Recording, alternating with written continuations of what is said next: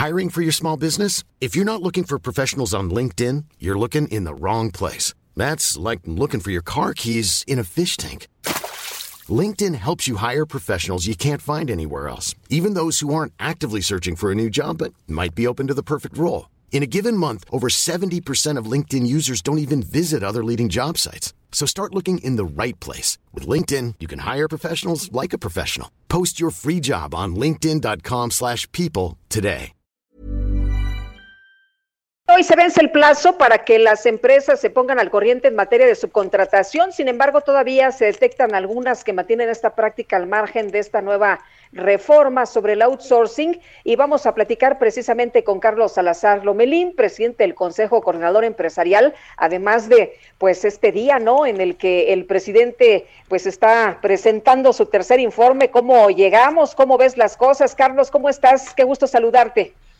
Qué gusto saludarlos, Lupita, eh, Sergio, un placer siempre. Sí, pues eh, mira, adelante Carlos. Sí, sí Sí, eh, hace rato escuchaba a Sergio hablar de, cómo se ve la confianza en el país.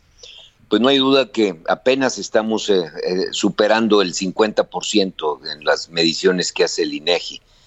son, son números positivos, pero muy, muy bajos. Y un poco podemos hablar de la economía igual. Seguimos sin, sin poder verdaderamente tener un sólido crecimiento. Nuestra recuperación este, pues al final podría estar siendo mucho mejor de lo que de lo que vamos a lograr este año y en el mejor de los casos Sergio Lupita no vamos a alcanzar a recuperar lo perdido el año anterior. Si a eso le suman ustedes que el 2019 tampoco crecimos, pues vamos a tener tres años en donde la, sumatoria de los tres años va a ser un decrecimiento de la economía en, todo este trienio de, desde que se arrancó. Mucho debido a la pandemia, pero también mucho debido a que no hemos sido capaces de mover la variable que tanto hemos insistido nosotros desde el primer día en que tuvimos oportunidad de tomar la responsabilidad del CCE, que es la inversión. Sin inversión no hay crecimiento, lo hemos dicho reiteradas ocasiones y lamentablemente la cifra de inversión sigue estando muy baja.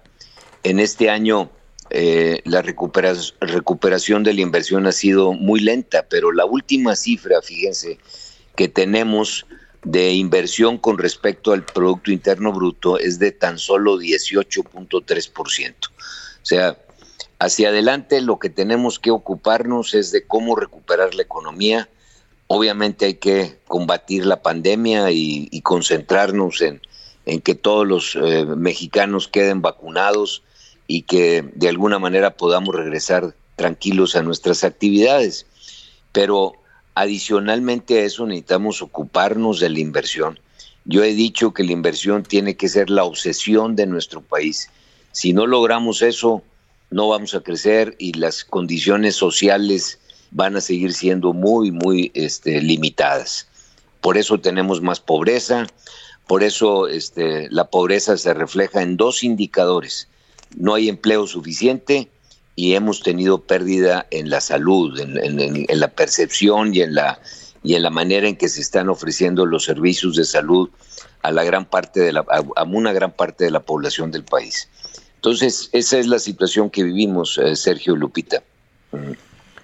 Bueno, mencionas el caso de la inversión. Lo que nos dice la experiencia es si la inversión productiva eh, no es de cierto nivel, no vamos a crecer. Recuerdo que decían que teníamos que alcanzar por lo menos un 22-24% del PIB para crecer al 3%, el 4%. Sí, nuestra, nuestra, sí, sí, Sergio, nuestros números son, si no tenemos una relación de, de inversión al PIB eh, de 25%, no podríamos llegar al 4% de crecimiento.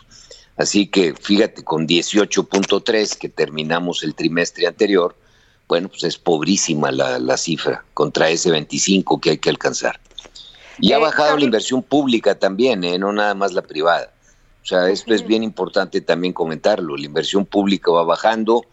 Eso te demuestra que pues las finanzas pues las han que, las finanzas se, han mantenido estables, pero no alcanzan para poder mantener al mismo tiempo el incremento de gastos sociales, que nosotros lo hemos aplaudido, pero también teniendo la necesidad de invertir más.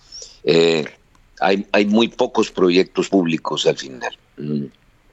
Eh, Carlos, el, presidente, hablabas de la obsesión para, para tener inversión, pero lo que vemos o la dirección a la que va el presidente es impulsar empresas nacionales, nos habla cada rato de la importancia de la ciudadanía, nos habla de no más al saqueo eh, de, de empresas que vienen del extranjero y tratan de aprovecharse de nosotros. ¿Cómo ves esto? No, bueno, pues eso es. En todos lados hay inversión extranjera y en todos lados se festina que llegue la inversión extranjera los países tenemos la obligación de tener eh, regulaciones adecuadas y después aplicarlas. Eh, muchas veces las quejas son de que no se ha hecho, pero lo que no se ha hecho es aplicar la ley. Entonces, lo que nosotros hemos eh, siempre insistido es que debe de haber una aplicación de la ley. Cuando se presenta un acto de corrupción, detrás de ese acto siempre hay una, una forma en que se le dio la vuelta a la ley y, de alguna manera no se cumplió con lo que está establecido. Entonces, hay que obligar también a la autoridad que se aplique la ley, eso es lo importante, ¿verdad? Ahora, hablábamos del caso de, de los registros de, del REPSEL, este registro de servicios especializados. Ha sido una pesadilla. Todas las personas o todas las empresas que lo están teniendo que hacer me dicen que es imposible, que, que hay que estar ah, todo el día. Pero lo mismo ha ocurrido, por ejemplo, con las firmas electrónicas del SAT. Hay que estar pescando una cita y tiene uno que dedicarse 18 horas diarias durante semanas para poder pescar una cita. Eh, ¿por, qué estamos llegando? Parece que estamos tratando de evitar que la gente formalice su economía y pague impuestos. ¿Por qué? Bueno, en el caso del SAT lo hemos nosotros mencionado muchas veces, o sea, es increíble que no tenemos citas, o sea, si tú como empresario pides una cita para, para cualquier tipo de trámite, eh, eh, no, no, existen fechas. A veces para poderte registrar en, en, tu facturación, de tener el permiso para poder usar facturas electrónicas. Tienes que ir a otras a otros lugares distintos de tu, de tu ciudad para encontrar una cita en el, en el SAT. Esto se lo hemos planteado muchas veces a, las oficinas y a los responsables del SAT y, bueno, han dicho que lo van a solucionar, eh, se ha mejorado, pero no está totalmente resuelto el problema. En cuanto a los registros estos que se dieron en la Secretaría del Trabajo, eh, yo creo que se avanzó muchísimo, Sergio y Lupita. No tengo los datos porque apenas es día primero, es el primer día que tenemos ya con la nueva aplicación de las leyes eh, denominadas de subcontratación, pero eh, se trasladaron millones de trabajadores de los 5 millones que había en la subcontratación ya a pues a tener definitivamente una nueva manera de, estar ellos protegidos. Eh, todos los problemas que se, que se presentaron en la Secretaría del Trabajo, cuando menos los que a nosotros nos llegaron, los tratamos en, inmediatamente en, en, las oficinas de, la Secretaría y fueron atendidos.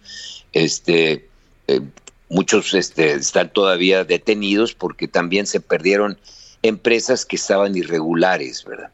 Ahora lo que tenemos que ver es que ya el polvo baje y poder identificar exactamente cuántos de las empresas que se están perdiendo es porque estaban en condiciones totalmente irregulares. Muy bien. Y pues, cuántos trabajadores definitivamente los debemos de tener. Sí, perdóname, Lupita. Muy bien. Oye, no, pues siempre agradecemos que platiques con nosotros, que nos eh, aportes tus puntos de vista y muchas gracias, como siempre, por tomar nuestra llamada. Buenos días buenos días y que tengan eh, un, buen, un buen, que es hoy miércoles, así es. Eh, que les vaya primero de septiembre. Además, primero de septiembre, arrancando mes, arrancando en la última fase del año. Claro. Así es. Gracias, Carlos. Gracias, Carlos. Gracias, Sergio. Hasta luego. Presidente del, hasta luego, presidente del Consejo Coordinador Empresarial.